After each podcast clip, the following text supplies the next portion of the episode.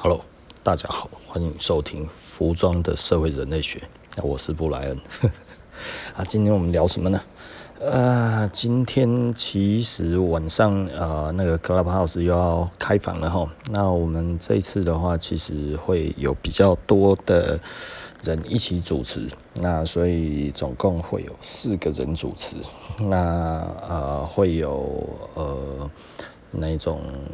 曾经到美国，然后还有日本的造型师，然后还有那个摄影师，然后跟那一种国际大牌的行销人员。哦，那我们会一起开一个房间，讲跟服装有关，然后跟摄影有关，那也跟呃其他的该要怎么讲？就是还有跟造型有关，跟行销有关。其实应该说，我们其实想要把它整合起来，跟大家讲一个，嗯，我们认为的，呃，消费者应该要有什么样子的想法跟做法，这样子其实会让自己在于选择服装上面，或者是在穿搭上面会更有更有系统。这样讲起来真的其实有一点累然后。那所以呢，基本上我们呃，大概这个会是呃第一次的开房，那会是比较多人的呃主持这样子。那大概时间是今天晚上的十一点。那当然，这个之后的听众如果已经过了哈，我必须要讲一下哈，这个其实是呃是呃五月二十号哈，五月二十号所定的这一个时间了哈。那 OK，那如果过了，那以后还是要继续做我们的节目了哈。那主要我们今天要讲的东西是什么呢？嗯，我想我就先卖个关子了哈。那 Clubhouse 里面哈，就去找我们的同名的。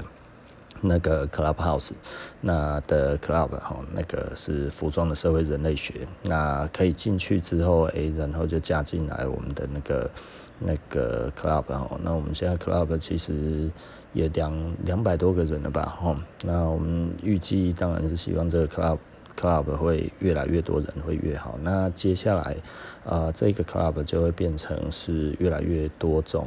啊、呃，组合的这种的主持的状况，然后，那我觉得这样子其实是蛮好的。那接下来我们的 Clubhouse 大家也会慢慢的转往这一个方向，这样子我们会做得越来越越充实一点。那所以之后我们会有跟不同的行业在于服装上面的这些的交流。那啊、不同的行业，然后谈论一样，我们都来谈论服装，然后这些东西。那希望大家呢，其实就可以，嗯。呃，准时收听吗？哦，那最近其实老实说，我我觉得真的是一个非常非常不景气的时代，然后，所以这个真的是天降大任于斯斯人也，哦，必先苦其心志，劳其 劳其筋骨，饿其发肤，哦，哦，是这个让他哦做一些他平常的做不到的事情，哈，然后去逼出他的极限。这个这个其实是一个很有趣的一件事情，然后这是什么意思呢？我觉得我到最近我才真的比较了解这一些话的真意，你知道吗？吼，呃，其实我们都知道了哈，就是。呃，你如果真心喜欢一个东西，你会有强大的力量，遇到再大的问题，你都会勇往直前哦。那这是真心喜欢一个东西。那你如果不真心喜欢一个东西，你就会觉得哇，好喜欢这个东西啊，但是碰到第一个困难，哎呀，原来不是这样，然后你就会放弃哦。这个让我想到什么东西呢？就是让我想到了呃，孙悟空七十二变是怎么学来的呢？如果有看《西游记》就知道哈，孙悟空七十二变的时候，是因为他在白果山上哈，跟这个猴子哈大闹白果山哈，是不是？然后弄得这个天怒人怨了哈，这个那个太上老君哈就把他哦放进去他的那个那个。丹炉里面去练这一只猴子哈，那这一只猴子呢？哇靠，在里面一下子又是三昧真火，一下子这样子哈，火烧猴子，弄弄弄弄弄弄弄，弄得他哈越来越厉害，你知道吗？猴子进去不是碰到三昧真火之后他就被烧死了，不是哈？孙悟空哈，他其实就是他在里面其实是一种修炼，是一种磨练，你知道吗？但是呢，把他越练越厉害了哈。对我来讲的话，其实到现在其实也是这样子的状况哈。其实老实说了，我们的。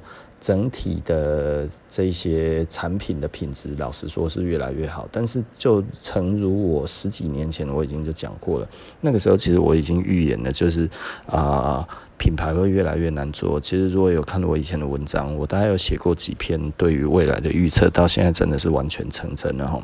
那这十几年来，其实我一直朝着这一方面去努力，但是其实呢，一直都没有努力成功。因为什么原因呢？就是。我我一直想要成立一个团队哈，那这一个团队其实是可以做很多的事情。那这些很多的事情，其实最重要的，因为我认为的，啊、纸本的杂志其实会越来越式微，哦，也就是说纸本会变得完全没有用。然后呢，特定的这种的媒体也会变得完全没有用。为什么呢？因为 Facebook 出来之后，它提供了一个免费的平台。然后呢，Google 出来，它提供了一个免费的平台。当大家都习惯这个东西之后，因为我那个时候就已经讲了。Google 越来越难搜到你要的东西了，关键字找不到东西的时候，其实那个时候我就知道惨了。也就是说，很多东西全部都是要付费的。那要付费的东西是越来越多，到后来我们就会知道，我们必须要直接跟谁竞争，就是跟国际的大牌竞争，因为所有的东西都会被杀死，所有的资本的广告什么这些，通通都会被杀死。这些的资料还有这些的东西，全部通通都会掌握在大的平台上，那当他们开始需要付费的时候，其实我后来也发现一件事情，就是粉丝没有用这件事情哦，所以粉丝不是越多越好，因为老实说，这就很像是你耕耘了很多粉丝之后，然后你要付钱给平台，他才会放给你一些。那个时候我就会觉得哇，这种感觉真的很差，所以我要赶快成立自己的媒体部门，你知道吗？哈，我那个时候觉得，哎，这些的。呃，媒体这些我通通都要自己弄，所以大概在差不多二零一一二年那个时候，一一一二年差不多是十年前，我那个时候其实就已经在耕耘了哈。就是比方说，我跟日本媒体关系，我跟国外的媒体关系，我就是在那个时候我在耕耘的。那包含台湾这边的话，我也在办活动啊，什么这一些，大家其实可以看到，我们其实非常非常的努力在做这一些事情。但是呢，呃，基本上就是徒劳无功了哈。也就是说呢，我预测了这一个未来，而现在也如今真正的实现的时候，但是其实我这十年来，基本上我想要去。超越这一块的完全无法徒劳无功哈，然后因为我一直非常的抗拒的是什么东西呢？其实我一直抗拒的就是网络销售哈。那我为什么抗拒要网络销售？因为我认为服装呢，应该其实要穿过才准确，而你。更多种的模拟哈，其实都没有用。但是我真的没有料想到的是，因为我本来仗着这一点，我认为，我认为然后这个服装其实呢，因为要越合身越好看，这个是这个几乎是确定的，然后所以呃，在之前到现在哈，你想想看哈，你绝对不可能穿一个宽松的西装。你知道现在世界上哈，只有只有同只有一种服装哈，目前呢。他还是一样需要到店里面去的，那是什么东西呢？那已经不是成衣了，那个其实就是量身定制，就像路易斯一样。路易斯基本上哈，我们其实做的都还不错。那成衣的话，大家已经没有这一个需要了。但现在还有西装定制，大家也觉得很需要。可是你会发现，所有的西装定制都没有人家做的宽宽大大、松松的这样子哈，弄得很像那一种，呃，反正就是宽宽大大都没有，每一个哈都要刚好合身，刚好贴身，贴得刚刚好，穿起来这样子才有精神，看起来才会专业，对。对，但是呢，大家已经不在意这种事情了。所以现在的新流行呢，即便是国际的大牌子，它为了因应这个，其实我都已经讲过了哈。为了因应它的这个网络销售的需求，所以都把整个的风潮带往了宽松。诶，很多人可能就会觉得，哎呀，这个流行哪有像你讲的那么简单？你说带就带，诶，真的不好意思哈。这一个流行真的是给有钱人带的。如果你在五年前的话，看到现在流行的样子，应该是有一点吐血，你知道吗？为什么？我们每一个都穿得很大，你知道吗？这这大到一个无敌啊！哈啊！我那个时候其实也有思考过，就是要么做弹性的，你看现在后来，因为后来开始流行 legging 的时候，我就发现了，我惨了，接下来大概就会做非常弹性的布料。那个时候其实我已经预见了牛仔裤的崩坏哈，呃，这个其实我很多年前就讲过，大概一四一五年那个时候我就有讲过了，因为那个时候开始流行 legging，那开始的流行 legging 的时候，让我开始意识到，嗯，其实那一种弹性布料非常强大的机能性的弹性布料可能会变主流，但是。我还是觉得它不太可能取代牛仔裤哦，因为这一整块应该没有那么快容易被取代哈，呃，结果它就被取代了。靠，我那个时候真的是想得太美好了。然后再来就是宽松的，因为我那个时候讲到，要么超紧哦，然后全部通通都是那一种，呃，该要怎么讲，就是。呃，弹性很大的哈，那另外一种的话就是极其宽松，只有这两种可以突破尺寸的界限哈。那果然，你看现在的流行只剩这两种。其实我大概五六年前，我大概就已经发现了。但是我认为牛仔裤不会死，那我认为 合身的服装不会死，因为这个其实看起来最专业的，呃，然而它死了。就是因为，因为整个的平台，整个的这些网络，还有这些的东西，它其实往这边在打的时候，那个力量之大，大到我真的其实有一点吓到哦。所以很多人可能在潜移默化之下，哇，这些大的网红，这一些厉害的明星什么这些，哇，全部都穿得宽到一个地方，不然就是哇，他妈全部都都是 legging 这样子哦，整个那一种全部都都是机能性的这样子，整个穿起来。哇，没赶快了，然后那个其实都是为了要为为了要解决什么东西呢？其实真的就是为了要解决网络购物的问题哈啊，所以。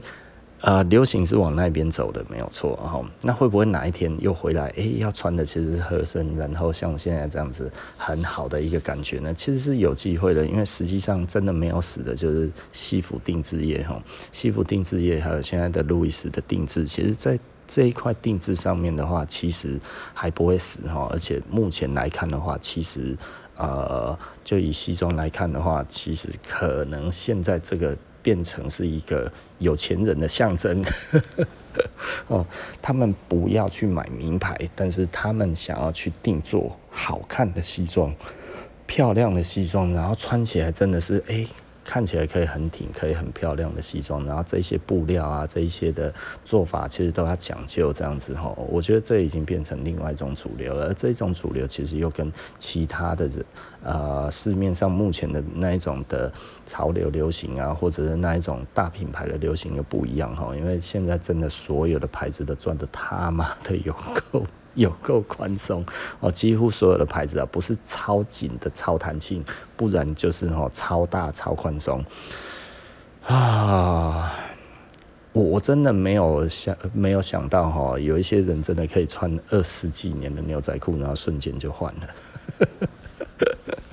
这个是真的是我始料未及的啊！因为我认为一个文化哈，如果深植在一个人心的话，它其实应该不太会变哈。但是我看到了活生生的很多人都变了。那我还是不改其志啊！哈，我其实还是想要做这一块。那当然我会做的比较辛苦，所以我已经预见了我的辛苦了，你知道吗？哈，那但是我还是没有放弃。然后，那我们会继续的往前走。那我也会慢慢的调整。其实调整在我。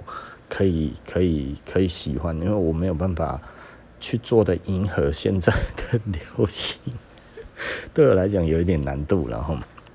因为如果要做那个样子，我觉得对我来讲就太违心了。因为我们想要做的是好看的衣服，而不是好流行的衣服，你知道吗？吼，如果这个东西穿不出身形，对我而言的话，其实我会觉得它其实是没有，它不是一个让我觉得满意的衣服。不是说它不是衣服，而是我觉得它没有难度。就像早期我讲的哈，做得很窄又要活动自如，这个其实是很有难度的。那个时候我其实还蛮喜欢做衣服的，就是因为它难度很高。那到后来大家越来越做越宽松的时候，到现在其实有的时候我觉得很有趣啊，有一些牌子做的 S 就已经是我们的 XXL，你知道吗？那它还要分三四个尺寸，就想说这个这个做尺寸的差异的做啥，你知道吗？就是 就就 free size 就好了，然后就一个尺寸。寸就好了，干嘛还要开那么多？哦，我如果真的要做那一种很大的，我就已经跟他讲，我最多就是两个尺寸而已然后。那因为因为这样子才符合。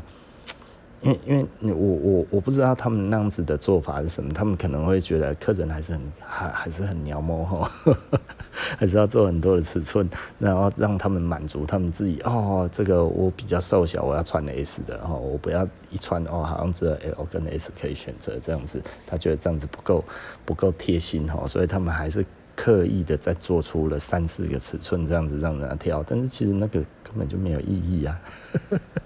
我如果衣服要做到那么宽松，我干嘛还要分尺寸，对不对？吼，我做一个东西起来，无论谁穿起来都已经是那个。我做就是做做做做浩克的衣服，我干嘛还要去管钢铁人穿起来什么样子？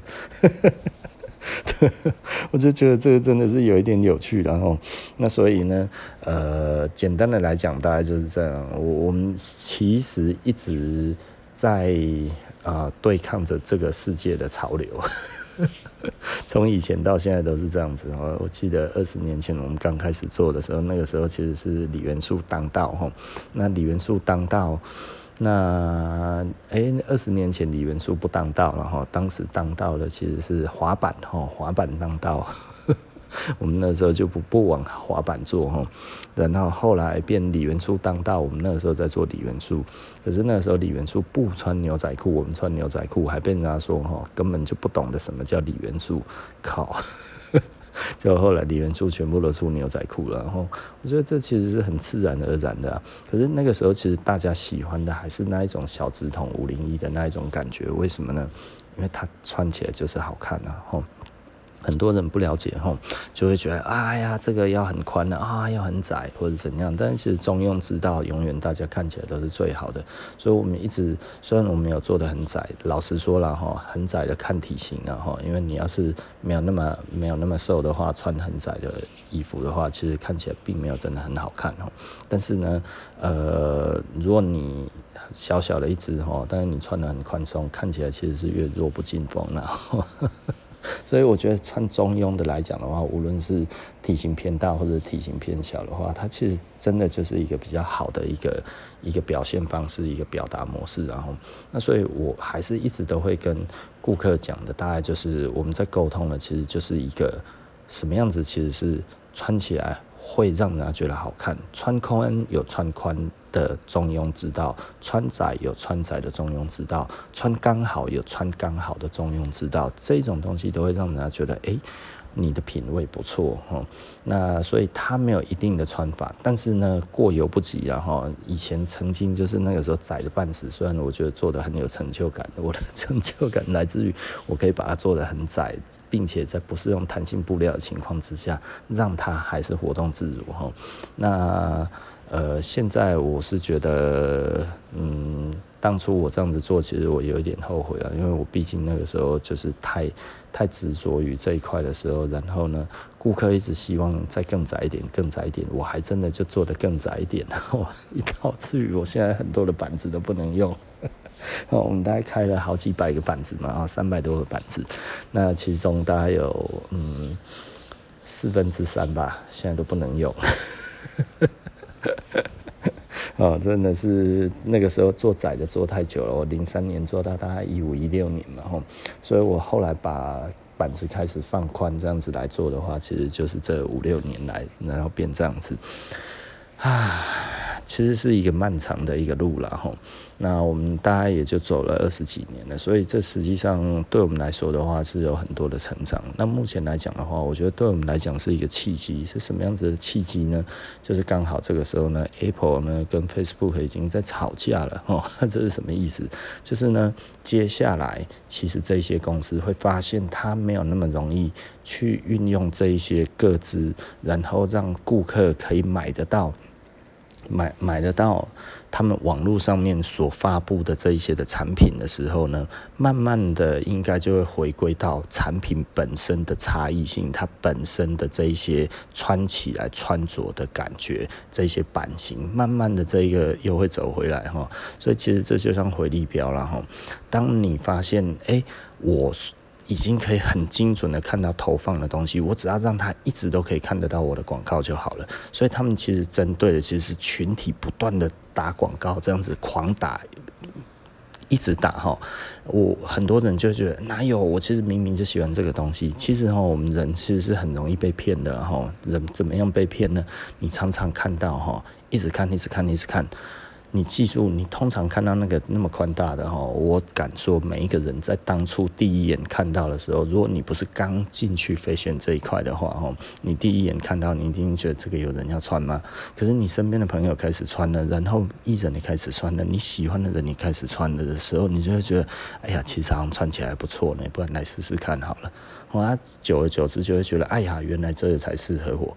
对啊，因为那么大一件，随便穿都蛮 OK，就会觉得，哎呀，穿宽松也好开心哦，对不对吼？然后穿出去，哇，大家又都一样啊，哦，更开心哦。人只要一群人都跟他一样的时候呢，他就会有那种归属感，会有安全感。实际上，复制人是一个安全感的制造者，所以当媒体很强力的在做这些动作的时候。的确就很容易制造出很多一群的复制人。复制人，我以前都会觉得哈，哎呀，怎么花了大钱会愿意做这一种事情？真的实在是搞不懂为什么。后来我们才知道啊，这个其实是趋同的一个心理了哈。也就是说呢，这样子可以在呃群居动物里面呢，越趋同的人越越越容易在群体里面存活。为什么呢？因为人。不喜欢跟别人不一样的人，那跟人家不一样的人，通常有，通常哈会有一个领导特质，也就是说，他如果带不起来的话，他就会变成大家讨厌的人。哦，仔细思考一下哈，群体里面哈。比较不受欢迎的人，通常都是他意见特别多的人。可是呢，这一种呢，要么成功，要么失败。成功的话，大家都会跟着走。哎呀，他变领导人这样子，其实我也蛮喜欢这种感觉的，对不对哈？还是失败了，哎呀，那种一看到人家们人见人恨啊，人见人讨厌。这是一种趋同的心理的作用，然后，所以呢，当一群人都做同一件事情的时候，带给人的是一种革命情感，甚至是一种，呃，我不知道这一种该要怎么形容哈，反正就是开心的感觉，然后，那所以这个东西其实会慢慢的，我认为在现在传很大，呃，已经大的有一点多了哈，当然现在还在热头上，也许在三五年之后会慢慢走回来，那但是我觉得。呃，如果 Facebook 跟 Google 还有 iPhone 这一些没有办法达成一致的这一些的共识的时候，然后慢慢的哈，每一个人的各自这一些东西会越来越不被呃，就是越来越不能传递的时候呢，各自法被越来越限制的时候哈，呃，其实这跟政治有关呐。当大家发现哈，这个东西太容易被政敌所利用，自己也可以用的时候很爽嘛，而且有政敌也可以用的时候，干我当然要让你不能用啊，好不好？这个东西一定会受限制的哈，所以呢，因为两党政治的关系，有在两党政治的地方，只要他呢这一个政治画风一转的时候呢，那本来拥有一些东西的人就会被剥夺了，你知道吗？这东西都是过犹不及，然后，所以我们看这个东西在拜登当选了之后，这个东西马上就被弄了，你知道吗？很多人大家都知道，这个其实就是政党政治所引发的问题，而所以呢。它其实是真的会发生哦，它是一个不可逆的一个现象哦。那到后来就会趋近于相对于一开始的平衡的一个状态，然后因为本来太倾向于某一方可以用什么东西的嘛，吼，然后后来现在又倾向于另外一方，可是这个东西呢，它的制裁其实是。平头式的 哈，所以这些大公司也不能用啊，对不对哈？杀鸡儆猴也不是这样子的哈，就是就是政治不能用，那商业更不能用啦。不然你想看那个那个那个剑桥分析那个多要求啊哈。哦，好，OK，那我们继续讲了哈。那所以我认为呢，如果在于这些个资还有这些东西已经那么不容易被传播的情况之下，我认为比较有可能的方式，其实真的就是，呃，我不会讲，就是就是慢慢的哈，这个真的会慢慢的再回到以前的样子。我认为得到的证明就是，目前市场上面所高价的东西，在于定做方面的，其实现在这一些才是真正的啊顶端的这一些的呃消费族群他们所喜欢的哦。也就是说呢，真正的这些有钱人呢，可能就因为你要知道，台湾现在的有钱人其实变得很少哈。我听得到的哦。就是买名牌的，大概就是呃做做赌博的啊，赌博电玩的，真的呃有一些灰色地带的这种的职业啊，然后还有呃网红啊，网红超爱名牌嘛，吼那。呃，他们可能就是爆红，爆红之后，他们就觉得，哎呀，买这个东西最安心了，大家才知道我的价值哈。但是真正其实真正最有钱的那一块的人，他们其实是去买什么呢？他们是去定做西装，他们是国外定做西装，国外定做什么？然后台湾诶一些高级的定制店，然后去定制东西。像我们来讲的话，其实路易斯的定制也都一直没有停哈。那我们的顾客群来说的话呢，呃。大家如果真的是比较比较经济能力比较好的，他们其实还是喜欢穿合身的啦，因为那个比较能够真的能够彰显他们自己的看起来的样子，因为他们重视的主体是在自己，而不是在身上的品牌。这个其实有的时候会有一些差异啦哈。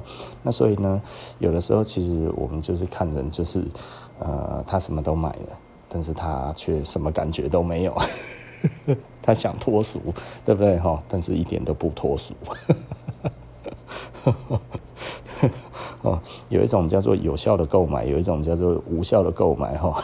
有一种是有效的穿着，另外一种是无效的穿着。那如果你想要凸显你自己的价值，而你全身都穿了很多的名牌的话，有的时候其实是一种无效的穿着，你知道吗？无效的购买。哦，可能会得到身边旁边同样的这一种的人，就会觉得哇，好羡慕哦，对不对？哈，但是呢，你要在网上看的那一层，可能嗯，人家会觉得，哎呀，我们就是不喜欢你这一种的嘛，哈。品牌穿到大家都知道哈，有的时候大家看的其实并没有真的很开心。哦，这个就像这个有的时候看那个大陆哦，他们的那些视频，我们台湾讲影片嘛哈，那个、大陆讲这个视频，这个视频里面在讲的，哇靠，什么车子都出来了这样子哦，就就真的是有十十足的不脱俗啊，想要脱俗变成通俗。脱俗与通俗，俗俗分不清楚。这我就会觉得这个真的实在是蛮有趣的一件事情了哈。好，OK 了。那今天其实我们也讲太久了，所以这个今天晚上其实 Clubhouse，那大家希望可以来啊听我们呃。不同的行业的人，然后在于这一个服装上面，然后每一个人有不一样的诠释哦。那我觉得，希望大家可以一起来听听看哦。那我觉得这是一个还蛮好的一个呃交流。那就这样子，那我们这一集啊、这个服装的社会人类学就到这里了。那我们下一集不见不散喽，拜拜。